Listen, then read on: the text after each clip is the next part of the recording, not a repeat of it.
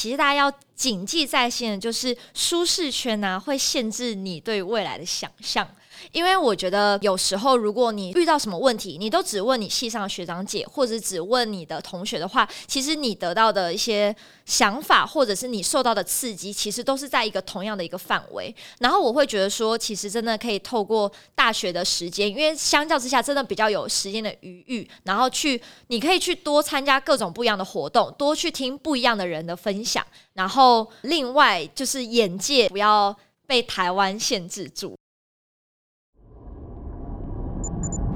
你的人生会从事什么工作？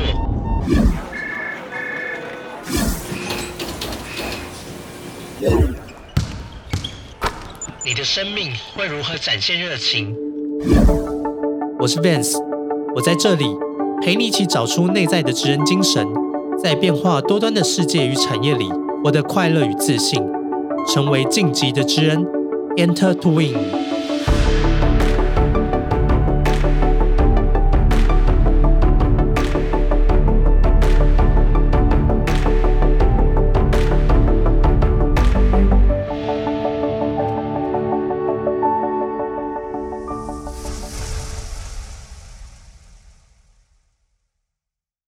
欢迎回到晋级的职人 Enter to Win，我是维生教育的顾问 Vance，陪你找到属于你的职人精神。今天在丽斯专访的下集节目开始之前呢，想要跟各位听众分享一个好消息，就是在过去一周啊，我们的节目在 Apple Podcasts 的分类榜中，在 Career 职业这个榜单，我们排进了前十名。那最高的名次呢是到第八名，这个对我来说是一个非常大的一个鼓励。那也很谢谢听众朋友们持续的收听我们的节目。那不管我自己在主持上面呢，还有我邀请的来宾上面，他们其实都是非常的用心在准备分享的内容。那也很希望呢，能把大家过去的经验可以持续分享给我们的听众朋友们。那最近也收到了一些留言，其中有一则是由 ID Allen A L L E N D A I 二三所留的留言，他谈到呢。Vance 的主持越来越专业，邀请来的讲者都非常有内涵、有实力，常常学到许多非常实用的职场心法，非常推荐给所有想持续学习的职人。Enter to win will be your best choice. Really appreciate. 那我自己也非常 appreciate Alan 的留言。那大家的评分跟留言都是我们做节目最大的一个动力，也欢迎大家持续的到 Apple Podcast 上面呢，给我们一些鼓励。好，那我们就开始今天的节目吧。哎，对啊，丽丝，我看你在大学经历非常丰富，哎，你参加好多社团，然后又做了好多实习，包含这个英语演讲社啊，然后广播团队，然后又到了各种不同的公司实习，好像三四个实习的经验，然后又去了美国交换，可不可以分享一下你从大学开始是怎么样去思考，或者是怎么样去规划来培养自己的实力？嗯我觉得我规划的方式呢，其实就是呃，因为我的个性吧，就是因为我很喜欢去做各式各样的尝试，然后呢，所以我呃的习惯就是说，我会把我所有可能在大学以前，我会为自己设定一个时间点，就是我就会把在。可能大学以前，我希望我可以做到的事情，我希望我可以完成，希望可以抵达的里程碑，我全部把它写下来。然后我把它写下来之后呢，我就会开始看说，好，我现在离大学毕业，我还有多少时间？我还有多少学期？我还有多少个寒暑假？然后呢，我就在慢慢的把我刚才列下来的那个清单，我想要完成的清单，慢慢的把这些清单就丢到每一个学期里面。然后我觉得这个是我规划时间的一个方式。我觉得这样的方式是帮助我去看到比较中长期的一个规划。嗯，然后如果是短期规划的话，其实我觉得有一个 model 是大家比较常用的，就是可能像是你可以用呃，可能比较重要的事情啊，然后跟比较紧急的事情。那紧急的事情就包括说，呃，因为。你可能会有些事情是你想要完成的，那有些想要完成的事情，你可能要先完成前面一两个关卡，你才可以达到你想要完成的那个地步。所以有些可能比较紧急的事情，就变成是你需要评估你的时间，然后有一些内容你可能就要及早安排，然后来帮助你可以在你设定的那个时间点到达之前呢，你就可以完成到所有你想做的事情。那其实呃，虽然说感觉我好像对于时间规划来说，可能很有一套自己的想法，但其实有时候也会因为自己思考的不够周虑吧，所以可能在我规划的时候，我就会发现哇，已经来不及了。例如说台大有可能几门非常热门，然后很棒的课程，那当时呢，我因为太晚才意识到有这门课，或者说才太晚把这个课程放进我的许愿清单里面，所以当我意识到。我想要上这堂课的时候，我就发现哇，最后一个学期我已经要去美国交换，我没有办法就是上到这门课。就例如像这样的事情，其实也是会有的，所以我才会就是无论是我自己给我现在的呃鼓励，或者说给可能我在那个个人账号的一些读者们的勉励，都会是及早的把你想要所有想要做的事情写下来，然后去评估你现在还有多少的时间去帮助你完成这些事情。嗯，那像这样的许愿清单呢，是你从高中毕业进到大学就开始列，还是什么时间点开始列啊？呃，没有哎，其实也没有到，也没有到很早开始。就其实我开始意识到，哇，想做的事情好多，但时间不够。其实这件事情是差不多在大三的时候才开始出现，因为。我像我的话，我可能大一、大二就是呃，事情其实没有到这么多，或者是因为眼界其实还没有被打开，所以还不知道有很多很宝贵的一些资源可以去呃争取。所以当我意识到可能我想要做的事情很多的时候，其实已经到了大三。那因为呢，我。很早，我可能大三上学期我就已经确定，我大四上学期会去美国交换，所以就变成因为有一个美国交换卡在那一个学期，就让我有很多事情没有办法做，有很多想要做的事情就必须被可能取消，或者是说要思考用什么样的替代方案去让我得到差不多的经验。呃，所以就是是在大三开始有一点危机感的时候，才发现说啊，我应该要更早的时候就用这个许愿清单的方式，让我知道我每一个学期我可以做哪些事情，然后有哪些事情是我需要提早做准备的。其实我在看你的资历的过程中啊，我发现不管是在学习中，那其实有一部分呢是在你暑假的时候，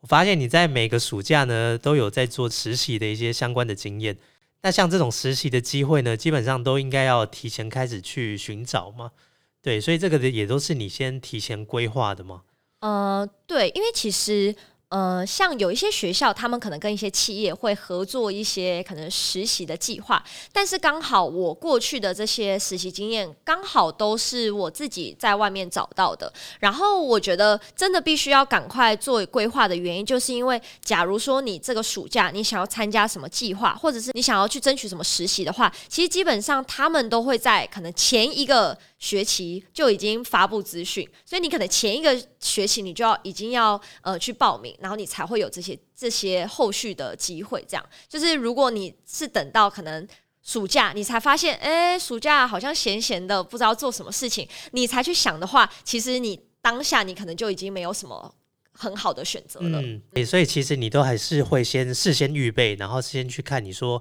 每个暑假每个时间点你应该想要做什么事情。然后再慢慢的去规划那个时间的进程。对，就是呃，像其实我可能大一大二的时候，其实我就会有一些比较初步的规划，但因为大一大二呃受限于眼界还没有那么宽广，然后又加上当时可能求职的压力吧没有那么大，所以当时就是也不会需要列到一个许愿清单。嗯，因为我觉得其实到了大三大四，你开始列许愿清单的时候，其实就意味着。其实清单上面每一件事情，不见得你都能做到。就是你把它列出一个清单，我觉得很大的一个目标，是因为你必须要 prioritize 他们了。没错，对，所以你才需要用一个清单来帮助你去了解，你到底在时间有限、资源有限的状况下，你必须优先做哪些事情。嗯，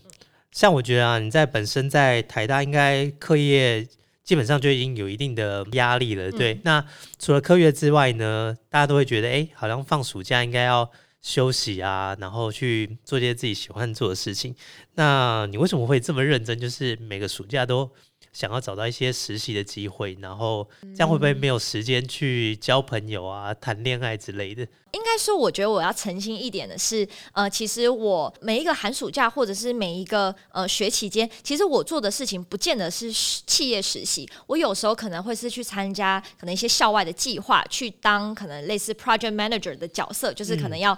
own 一个计划等等的。就是呃，我会觉得说，在大学你要如何培养实力吧，就是其实。不见得一定只能靠企业的实习，我觉得有很多其他的，像是商业竞赛啊，或者是像是一些这种校外计划的参与，其实都可以帮助自己培养很多硬实力或者是软实力。嗯，然后呃，为什么会想要就是寒暑假或者是学习间都想要做这些活动的原因，其实最主要的一个就是原因是。我其实很乐在其中，就是像刚才可能你会说，哎，就是我会不会因为做这些事情，然后所以我就不能够做我喜欢的事情啊？或者是说，呃，我会不会因为要去做可能实习或这些计划，所以我就要牺牲掉我的朋友？我觉得是都可以并存的，嗯，因为像对我来说，我其实就很喜欢这种很丰富、很忙碌的生活。我甚至是那种假设今天我开始闲下来，我就会觉得，哎。我是不是可以再去做一件事情？对，就是我觉得每一个人的 style 不太一样，不是说我这种 style 就好，因为我觉得可能还是要看每个人的习惯跟每个人擅长的风格。那我自己很喜欢的 lifestyle 就是这种很。丰富，然后让自己随时随地都有在做很多事情的感觉，让我觉得生活很踏实。对，然后所以我觉得我在做这些很积极的事情的同时，我是在享受这个过程。那刚才有讲到说，可能一些可能像朋友啊或谈恋爱的部分，我觉得其实一个很好的方式就是。呃，先讲到朋友好了，因为对我来说，可能像朋友有一些是比较深交的朋友，也是比较浅交的朋友。那我对我来说，我就会希望我这些深交的朋友，如果他们对于我在忙的事情有兴趣的话，我就会希望他们是可以一起来跟我做这些。呃，校外可能这些课业之余的一些活动，因为这样的话，就等于是当我在投入这些活动的同时，其实我也是在跟我的朋友，或者是跟我的可能交往的对象，就是我们其实同时间都可以呃一起享受这个这样的 lifestyle，互相交流，然后借由这种机会呢，去创造一些共同的回忆，也可以去提升自己一些不同的能力。嗯，对，然后所以我会觉得说，其实我不会把可能我的交友的生活跟我做这些认真事情的生活切开，我觉得它本身是一个融合的概念。所以你的这些朋友应该跟你的性格也会比较类似，对不对？呃。我觉得也不一定哎，其实都有，因为我觉得就有点像是在找另外一半，不是很多人都会说可能会想要找一个比较互补的对象吗？我觉得其实我的朋友们也有很多不同的 style，有些朋友可能就是比较是 for relax，就是比较呃可能分享心情啊这种比较这一块的，然后可能有些呢是他们本身也很积极，然后他可能积极的。产业可能不见得是我擅长的产业，他们可能在不同的产业、不同的领域积极，那我们可能就可以互相交流积极的这一块的想法。然后，反正我对于我的朋友们，其实我觉得每一群朋友都有不同的角色，那我觉得这个都是就都蛮好的，都蛮好的。对啊，对。那我看你在过去的这个暑假的时候啊，经历好几个实习，那你有没有觉得哪一个实习经验是对你印象最深刻？嗯。其实我觉得每一次实习对我来说印象都还蛮深刻的，因为分别都会发生很多让我觉得很嗯很难忘的一些回忆。那我这边呢，我想说，嗯，如果说对我来说最深刻的话，我就会觉得那这个经验它应该是要对我有一个很长远或者是一个很珍贵的影响，这样。然后，所以我觉得从两个方面来看，第一个方面，如果是看。个人能力的培养来说，我觉得我在大四下学期的呃日商管顾公司的那个实习，呃，它叫做 Bibit，就是那个公司叫 Bibit。然后我在那个管顾公司的实习，对我来说，呃，真的帮助我去提升我的呃，尤其在硬实力的部分，就是可能一些 data 分析应用的能力，或者是一些比较逻辑方面的。呃，训练我觉得真的是成长蛮大的。然后有一个比较具体的成长是说，呃，可能过去因为我会觉得，哎，我好像已经还蛮会做简报了，就是我会觉得，哎，我可能以前在课堂上的简报啊，好像都大家的反应都很不错，我就觉得，哎，我好像已经有很好的简报能力。但是到了管顾业实习之后呢，因为管顾业其实他们对于呃简报制作的要求是很高的，是很严格的，所以对我来说，我就会觉得，哇，就是打开了一个新世界。就是会觉得哦，原来什么叫做商业简报？原来商业简报需要涵盖这些元素。原来商业简报它需要这样环环相扣，需要这样逻辑的缜密。然后，所以我觉得对于我呃，在可能制作商业简报啊，或者是对于我在 logic，对于在各种 data 方面，我觉得是有很大的呃成长。所以我觉得在能力方面呢，我觉得在 BB 的这个管顾实习是印象很深刻的。嗯。然后呢，我这边再补充另外一个方面，就是另外一种深刻，是我觉得呃，让我因为这个经验而结交到可能。永生可能啊，永应该应该永生吧，反正就是结交到可能一生的很好的伙伴的话，就是我在大二升大三，然后我去中国银行实习，然后那个中国银行暑期实习呢，其实呃，如果你要以能力方面来看的话，它其实是很空泛的一个实习计划，它其实就是主要就是让大家去呃，可能周末的时候就可以去玩呐，在中国可能观光啊，然后平日的时候。平日的时候呢，就是可能把我们分配到各个部门，然后去见习，就坐在旁边，可能读一些相关的书籍，然后去见习，去看中国银行他们的一些 daily 的 work 这样。然后，所以其实以能力来说，它其实是一个完全不扎实的实习计划。但对我来说呢，因为我在这个暑期实习计划，我就结交到了一群。加上我总共有五个，就是非常好、非常好的朋友。那我觉得这一群朋友呢，就是一直到现在，因为当时我是大二升大三，然后一直到现在，我们大家都已经可能开始工作了。其实我们每一个月都还是会聚在一起，然后聊自己的生活啊，然后各种无论是生活，无论是职场啊、感情啊什么的，其实我们都变成是我们在彼此生命中都已经扮演了一个我觉得很重要的角色。所以我会觉得说，其实。呃，如果要评断一个实习它的可能价值啊，或者是它的呃意义吧，我觉得从可能这种 long term 的 relationship 来说，我觉得这个中国银行实习对我来说真的非常的重要。嗯，所以其实每个实习都带给你不同的体验，没错，跟机会。对。那像你刚才讲到在广固公司实习啊，其实我自己也在广固公司工作一段时间，然后。我觉得在广固公司工作的一个资历，对我来说其实也影响非常大，因为在里面做到不管是你刚才讲的投影片，或者是 Excel 的这种部分，其实都是之前不会想到说，哇，原来可以要做到这么专业，包含投影片啊，你每一页的标题是不是有对齐？对，他们就要去，没错，哎。这个这一页没对齐，他说：“哎，你眼睛是怎么了吗？”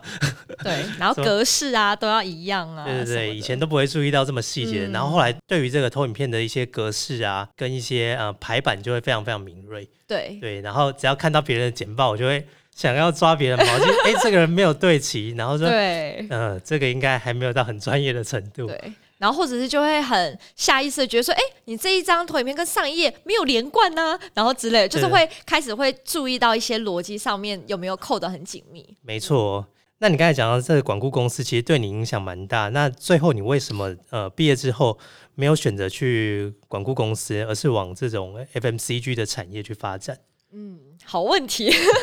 因为其实呃，我必须要很坦白的说啊，就是因为我其实那个时候在管顾公司实习，是我在大四下学期，也就是二月开始，然后我开始做这个 intern，然后呢，但是我是在我大四下学期的三月，我就拿到 PNG 的 offer，所以我其实是在我还在做这个管顾实习的过程中，我就已经拿到。PNG 这个一个很好的 offer 了，所以我当时其实我也有曾经犹豫，我觉得在犹豫说，哎，我到底是要去这个 FMCG 的龙头公司呢，还是说我待在 consulting 的这个 industry 里面？但是我必须要冒着的是，我可能不一定可以转正成功，就是我可能想要从实习生转成正职，我不一定成功。那如果我不成功的话，那我可能就连原本这么好的 PNG 的 offer 就没了。然后这个是我当初的一个 concern 的点。然后后来呢，其实我也是更加深入的去思考，说，哎，那这样其实 PNG 这个 offer 它可以带给我什么？呃，就是价值吧。就是首先，我可能觉得说，哎，这个 offer 其实待遇很好，然后成长其实也很快，然后 PNG 的这个 brand name 真的很大，然后加上 PNG 又是一个非常重视人才发展的一个公司，我就会觉得说，对于我在职涯的第一份工作，可以在这样一个。这么重视年轻人的培养的公司，我就觉得说，哎，其实是一个很好的起点。然后，但是还有没有什么其他确切原因？其实没有。我当初其实，在拿到 PNG offer 的时候，我抱持着的那个决心，就是我觉得，我就只是去试试看。我就想说，嗯，好，那我就试试看吧的感觉。因为，嗯。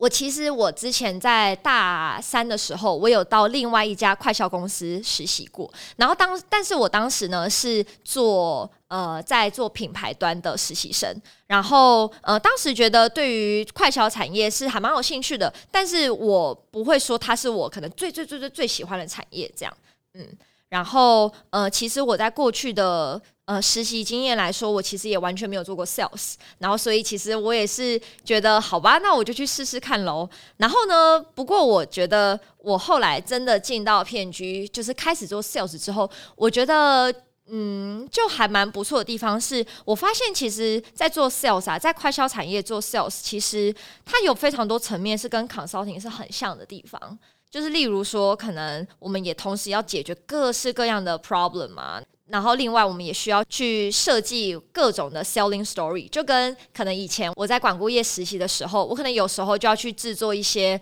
他们管顾业要去做提案呐，要去做 proposal 的一些简报。然后其实对我来说，它其实一样的地方，就是因为它也需要去找可能对方客户最。最关注的可能几个点，然后把那个点延伸成一个很完整的 selling stories。然后，所以我觉得，其实，在可能 problem solving 啊，selling story，然后还有 strategy 的这个 planning，我觉得这几点其实 sales 跟 consulting 其实是很相似的，只是说，嗯，我觉得在实际体验过 FMCG sales 之后，我觉得。比起 consulting，我更喜欢 sales 的地方是，它是真的可以在 business 方面是真的可以做到影响力的。因为其实，在 consulting 比较呃，也不是为人诟病啦，但就是比较多人不喜欢的原因，是因为其实很多时候 consulting 的这个团队加入的这个 project，它就只是提供一个解方。他并不会真的留下来去看，说到底公司有没有真的执行。他甚至也不会去了解说，诶，那公司假设真的执行了，那成效真的好吗？等等的。那我觉得真的在可能公司方，就是在 PNG 这样的一个就公司里面，其实我是可以非常确实的知道，我每一次的策略我制定执行之后。好在哪里，不好在哪里？那我下一次可以怎么优化，可以怎么样的改变？然后我觉得这一件事情对我来说是很有成就感的，而且是让我觉得很踏实的。不过呢，就是因为 consulting，我觉得它有很棒的地方，就是它可以在很短的时间之内就接触到非常不同的产业。我觉得这个多元产业的视野是我现在在 FMCG sales 没有办法接触到的。嗯嗯，其实我觉得你选择就是 PNG 这家公司是一个。呃，非常不错的选择了，因为一般来说，年轻人会觉得，哎，呃，到大公司里面去做小螺丝钉，然后把自己的负责的一个工作的职责做好就好。但是我觉得，以你来分享的这个经验来看呢，其实 PNG 它是会给员工很大的一个空间去发挥，然后很大的一个职务的范围，然后让你去在上面有一个很好的舞台，对，去让你做自己想要做的事情，嗯然后包含在公司的在人才培育上面。然后还有在你的 leadership 上面都有给你很好的一些资源，对，所以我觉得这个是一个蛮好的选择。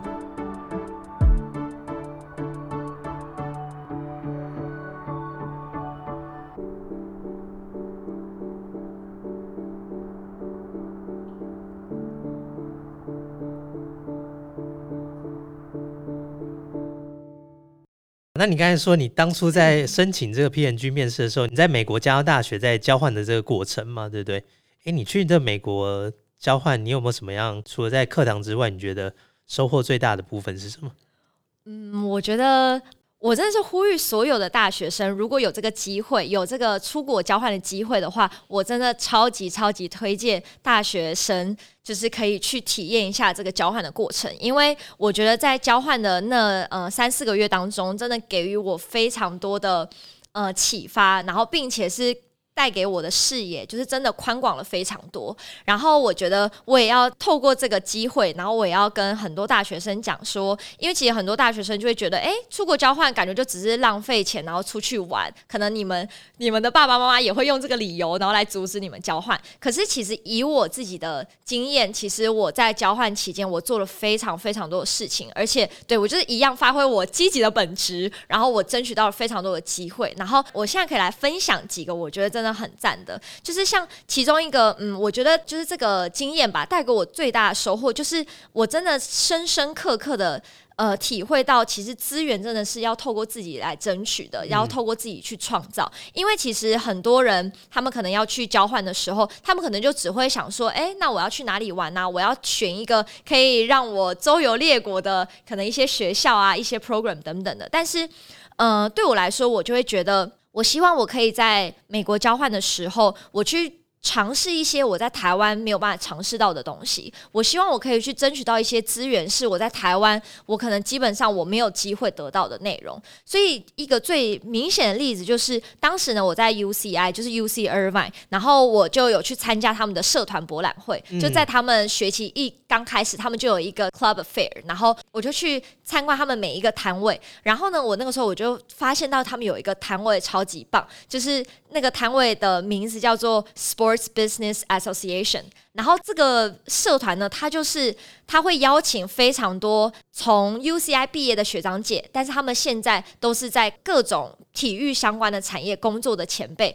然后回到学校，然后来跟这个社团的社员们做分享。然后我当时呢，我就想说，哇！天呐，就是这种体育哦，因为我本身对于体育产业其实我也很有兴趣，然后我就想说这种东西在台湾怎么可能会有？然后所以我就毫不犹豫的就直接报名，就是尽管他一次报名要报名三个学期的费用，然后我只去一个学期，但我觉得没有关系，我觉得太值得了，然后我就去报名。然后呢，就是。呃，在那个社课当中啊，其实我就接触到了像 UCI 哦，我不知道大家知不知道，就是美国有一个篮球的大学的篮球联盟叫做 NCAA，就 NCAA 这样。然后呃，当时呢，其实 UCI 在那几年的战绩还蛮好的，然后所以他们有一堂课呢，他们就是邀请呃 N。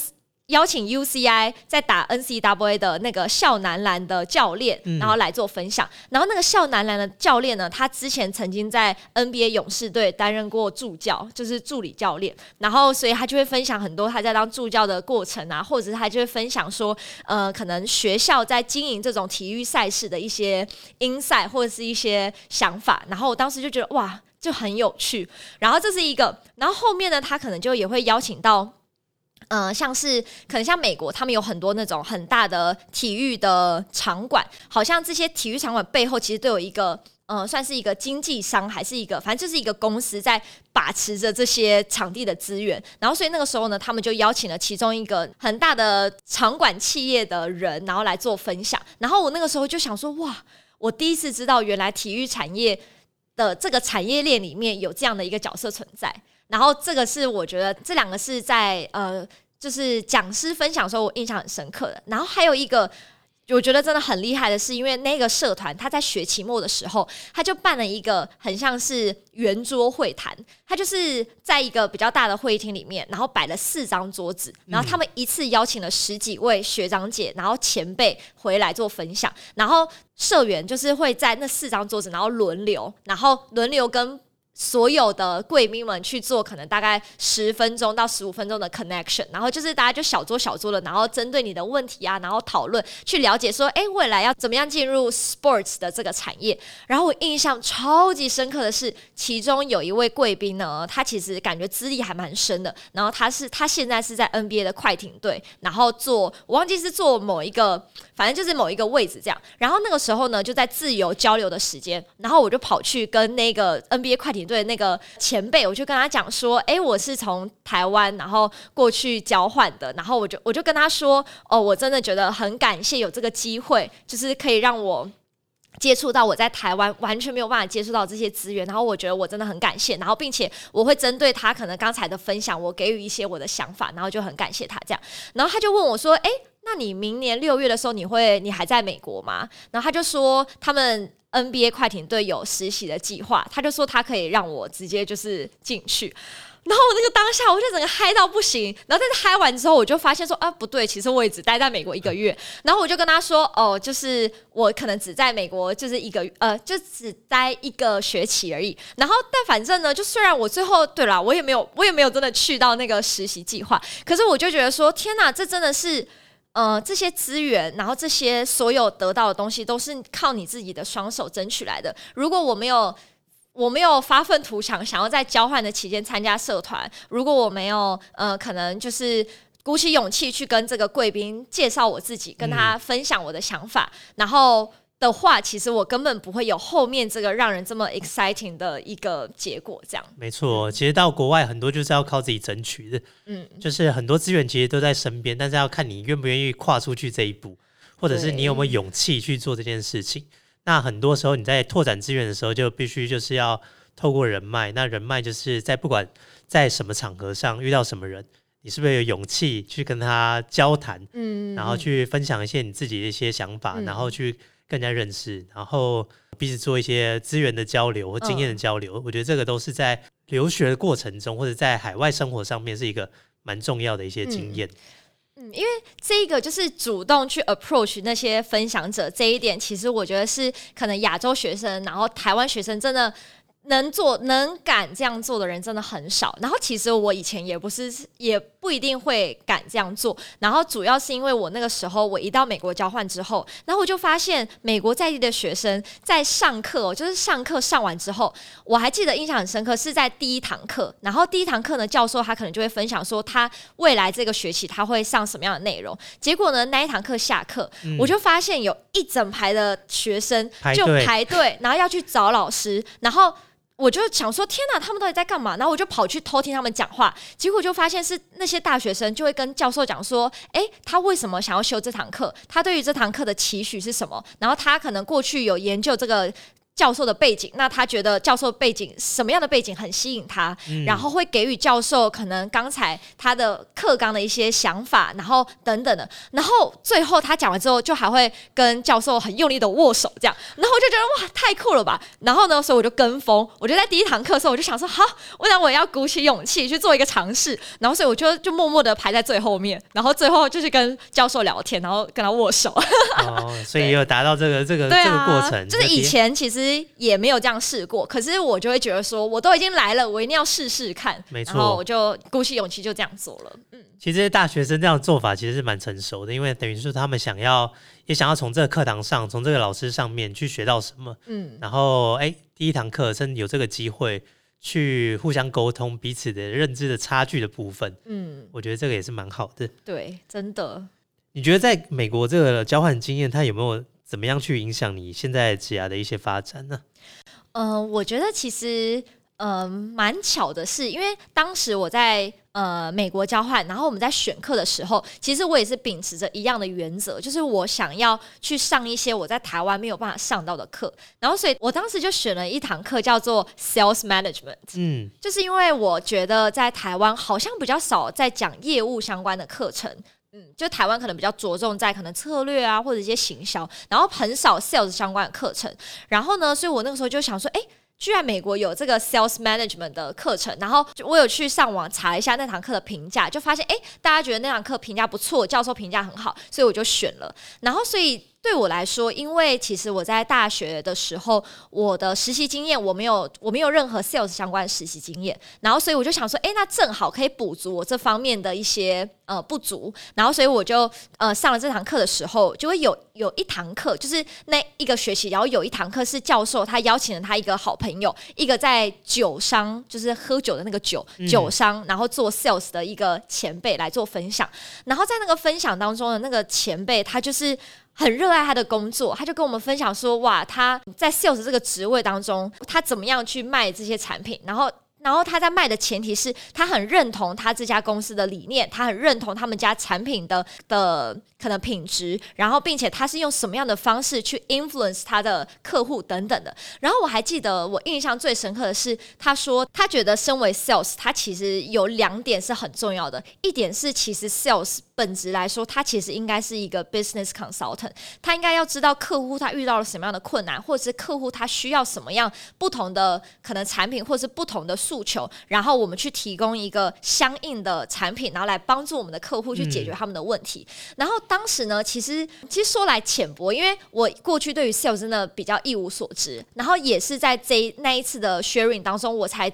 认知到哇，原来 sales 背后它其实是可以像 business consultant 一样的那个定位，然后去为客户解决问题。所以这件事情是加深我之后在选择 P N G 要投哪个 function 的时候，其实这件事情就让我有一个很大的，就是一个依循的方向。嗯，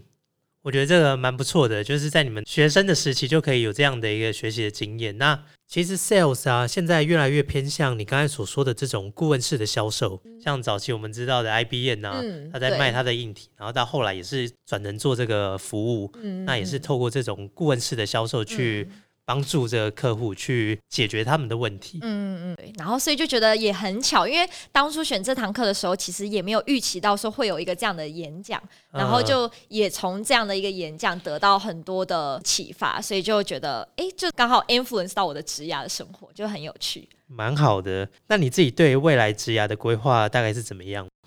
呃，我自己对于未来的规划，呃，我可以简单先分享一下，就是因为其实我在于职涯发展这件事情上面，我在进公司前跟进公司后有还蛮大的想法的转变，我觉得可以提供给现在正在听的一些可能职场菜鸡啊，或者是大学生做一些参考。就是其实我在进公司之前呢，因为我在大学的时候，我有参加一些可能其他的校外组织，然后我就觉得说，在那些校外组织里面，我看看到一些很 shining 啊，就是很年轻，然后又又感觉事业有为的一些年轻人，就他们通常都是可能两三年就会跳一间公司，两三年就换一份工作，就是一个这样两三年跳、两三年跳槽的一个 pattern。然后所以那个时候就让我觉得说，哎，好像身为一个年轻的 young top talent，好像就应该要这样跳来跳去、跳来跳去，甚至会让我有一个。刻板印象就是我会觉得说啊，那这样如果我待在一间公司超久的话，是不是代表我很 fixed mindset？是不是代表我可能是一个 loser 或者是什么的？就当时就给我一个刻板印象吧。所以因为有一个这样的一个刻板印象，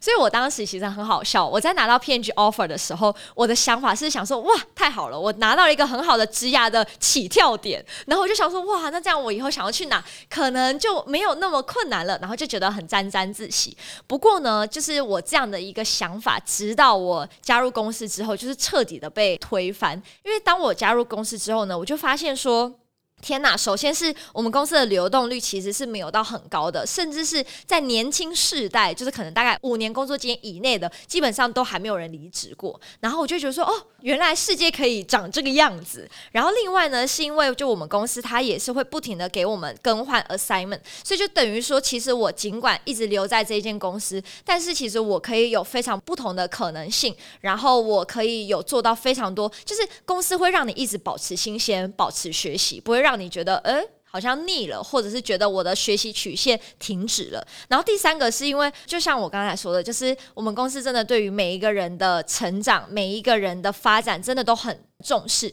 所以其实我们在公司是真的可以去打造一个很克制化的一个职涯。你想要可能不同 function 的 skills 可以一个 mix，其实公司也会尽可能的去满足你。所以就让我觉得说，其实为什么我一定要可能两三年跳两三年跳呢？然后就让我开始对于职涯是可以往一个更中长期的方向去思考。嗯嗯。那这样，你有没有设定一个什么中长期的职业发展的目标？其实有，就是因为刚好呢，我们公司其实前阵子我们自己部门也有办了一个，就是一整天的 career 的 sharing，就是一些前辈就分享他们的 career，然后我就透过那个 career，我就大概的去勾勒了一下我的期许吧。就是其实我就会希望说，可能我在几年之内，我希望我可以争取到我们公司的外派机会。那在几年内呢，我希望我可以可能升到某一个 level，然后。希望我可以尽早的去可以 own 自己的 team，可能从一个 business 的可能 creator 开始转换成一个 talents 的 developer 的感觉吧。我觉得就是因为我觉得在我的骨子里吧，就是有一块是我很希望可以去 develop 人才的这一块。然后另外就是，我也很希望我自己可以有一个 team，然后我可以去重视我的 team 的发展，我可以去照顾到每一个人。就对我来说，这个是一个比较长远的一个目标。然后我当时是有设定给自己一个年限的，就例如说，哦，我希望我可以三年内干嘛？我希望我五年内可以干嘛？这样。然后可是我其实到后面，我就会开始去思考吧，就是当自己设了一个可能很 aggressive 的目标之后，我就去思考说，哎。我到底今天我设定这个目标，假设说我设定说我希望我可以去外派，那我设定这个目标的背后，到底真正的原因是因为我希望可以 expand 我的视野，还是说只是因为外派这件事情是一个？等于成功的标签，嗯，就是对我来说，我开始吧，就最近会有一些比较深层的思考，就是我会觉得说，我到底做这些追求的背后，是因为社会的标签让我觉得做到这一个里程碑，就等于我是一个优秀的人，还是因为我是真的很想要得到这个经验可以带给我的这些 learnings，嗯，所以就是这是我最近开始思考的。对，然还在后思考，嗯还没有答案。，对，还没有答案。然后可是因为就是在思考的时候，其实自己的想法就会一直不断的碰撞。因为像我可能中间就是反正我碰撞到现在吧，就是我就会有另外一个声音出现，我就会觉得说，哎，其实嗯，我现在就只是用我现在。这个阶段，我的 motivation 去看待职涯这件事情。可是随着我人生的阶段的不同，其实对我来说，我最重视的事情可能不一样了。那当我重视的事情可能不一样之后，其实对于我的 career 的 planning，其实就一定会有改变。然后我就会觉得说，其实我可以现在就先想好我大概有哪些路可以走，可是我不见得一定就要用一个这样的框架来限制住我的一些想法。因为从你刚才访谈过程中的分享啊，其实就发现你其实是一个想要发挥自己影响力，然后非常注重 leadership 的一个人，然后可以期望说你会未来想要自己有一个团队，然后去培育他们的一些专长。那你刚才讲说，其实，在每个阶段呢，可能都会有一些不同的想法。那我相信呢，等你未来自己有了自己的团队，然后你有足够影响力去培育他们的时候，你可能那个阶段你又会有一些新的想法。对嗯，对，然后所以就是在我一连串的想法的碰撞到现在此时此刻，其实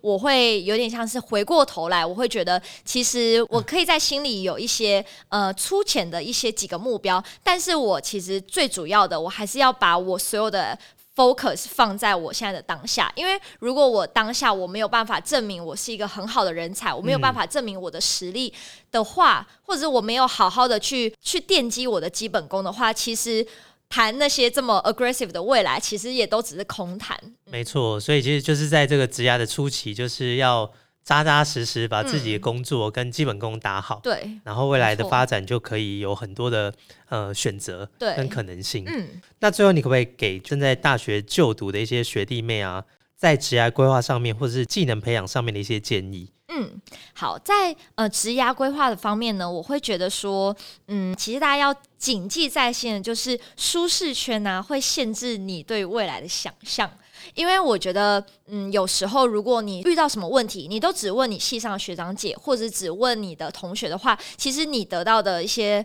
想法，或者是你受到的刺激，其实都是在一个同样的一个范围。然后我会觉得说，其实真的可以透过大学的时间，因为相较之下，真的比较有时间的余裕，然后去你可以去多参加各种不一样的活动，多去听不一样的人的分享，然后另外就是眼界不要被台湾限制住。没错，因为我觉得这一点是我到了开始工作之后，我一个很深刻的想法，就是我会觉得说，其实呃，应该说找工作为什么一定要找在台湾的外商开的工作？为什么我不能去直接去中国找工作？为什么我不能直接去可能新加坡找工作之类的？然后或者是如果时间再往回，再往可能大学推好了，为什么我校外的可能一些计划，为什么我一定要参加台湾的呢？我其实也可以去参加可能有海外的一些计划啊，或者是一些海外的实习。就是我觉得有很多资源，其实他在台湾不一定有，然后大家可能很多大学生就会觉得说啊，自己好像还没有准备好，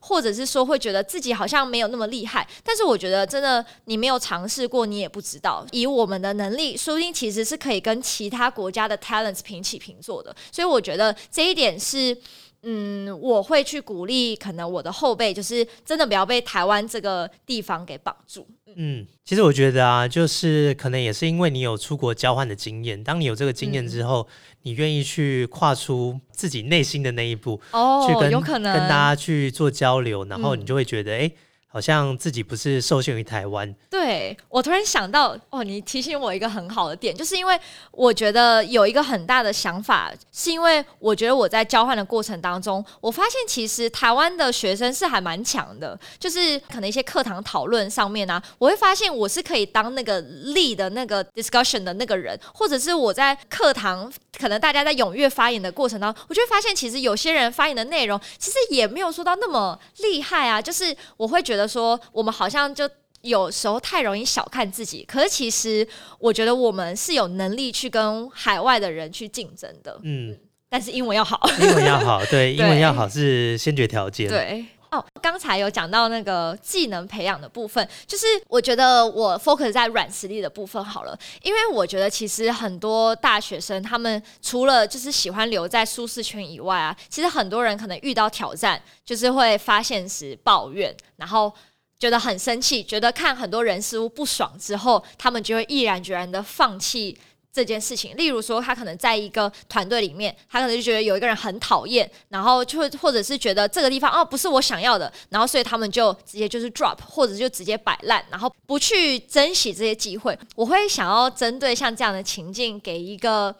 建议吧，就是说，如果以后无论是在大学的课堂讨论，或者在实习，或者是在校外的计划，如果真的有遇到你真的很不开心的事情，我觉得真的是要让自己冷静一段时间，你要先去了解到说，到底你有没有办法去。扭转这个现状，因为其实我觉得我是有一个很深刻的痛点吧，就是我可能曾经我在大学的时候，其实我也不是每一个经历都非常的顺遂，我也曾经有经历是我觉得过程中超级痛苦，痛苦到我是我一度是我放弃的那个地方，我就觉得说我不想要把我的能力，我不想要把我的时间投入在这个里面。可是其实，在这一件事情结束之后，我是很后悔的，我就很后悔说我当初为什么没有。坚持，然后我我为什么当初没有告诉自己说我要成为改变现状的那个人，而是我选择就放弃就算了。所以我觉得这件事情是大学生一定都会遇到，而且尤其是我觉得可能像是台大的大学生啊，可能当我们遇到一些我们很。不喜欢的事情的时候，我们就是习惯去批判，批判完之后就觉得哦，他很烂，他不值得我投入，然后就直接离开。但是我觉得更多时候，应该我们要去思考是，如果这个地方真的不好，那我们能不能做些什么来改变这个地方的不好？因为我觉得很多时候，很多最宝贵的 learnings 就是在这个过程发生。如果你因为觉得这个地方很烂，然后你就直接。离开放弃了，那其实你就拿不到后面你其实可以会有的这些 learnings。没错，就是在批评完之后，要有一些建设性的做法，嗯，然后依照这些建设性的做法，然后再去发展其他比较有呃意义的一些做法。对，就是让勇于让自己成为改变的那个人。嗯，我觉得这个是一个非常好的结论。嗯，好，那今天呢，非常谢谢丽丝来跟我们分享。他过往的一些在大学的一些学经历啊，还有目前在工作上面的一些经历，那我觉得呢，他今天的分享不但是在他工作资历上面，也包含他自己本身的一些 mindset、一些心态上面的一些分享，那，也让我们知道说，呃，一个人怎么样有办法从这个优秀到卓越这个这个过程，他是保持着什么样的心态？那因为丽丝呢，她自己本身也是刚大学毕业不久的时间，然后进入到这个职场，所以我想对于目前正在念大学的学生们，应该会相当有帮助。那我们也祝福丽丝在职业发展更加的顺利。好哟，好，那今天就谢谢丽丝来跟我们的分享。好，谢谢你的邀请。好，那我们节目就到这边，我们下次见，拜拜，拜拜。